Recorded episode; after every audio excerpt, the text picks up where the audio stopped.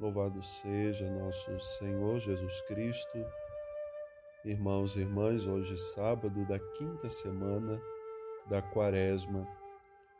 A liturgia de hoje, tanto a primeira leitura tirada do profeta Ezequiel, como o Evangelho, mostram a nós um grande desejo que Deus sempre teve de reunir nele todos aqueles que estão dispersos.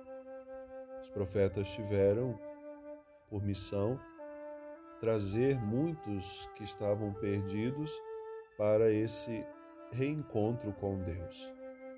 E esse encontro que é feito através do acolhimento da palavra, deixando-se corrigir das suas más ações, buscando uma sincera conversão.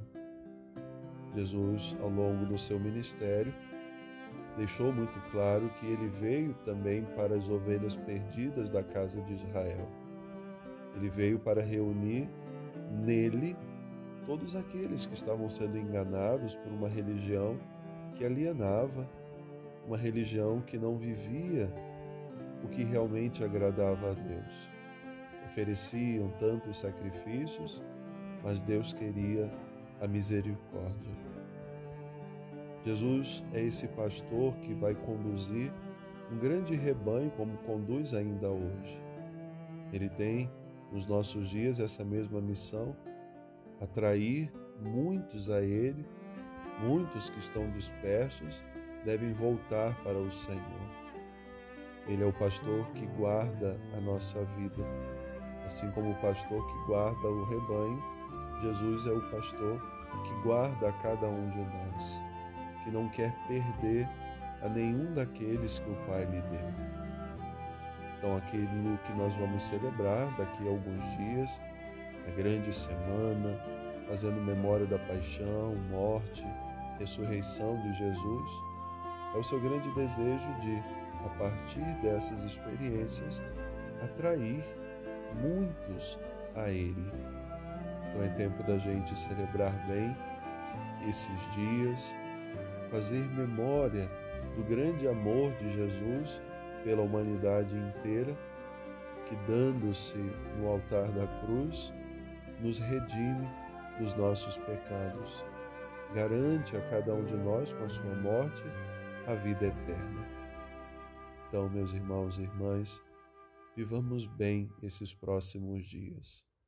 Para muitos se torna um feriadão mas para nós cristãos é um tempo de caminhar junto com o Senhor. É uma oportunidade que todos nós temos de trilhar com Ele esses passos de dor, de sofrimento, de entrega, que passa pela cruz, mas que chega à ressurreição.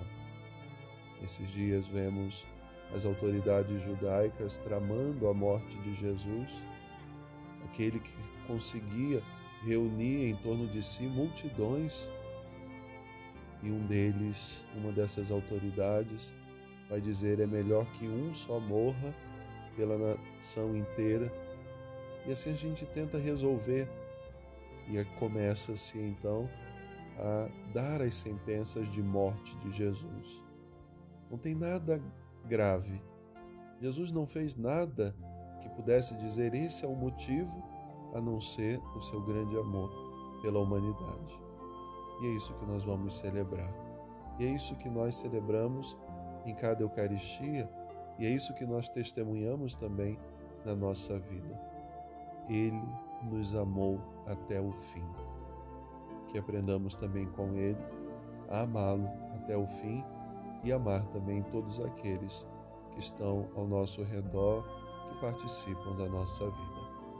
Um bom final de semana, um bom início também de Semana Santa e que Deus abençoe.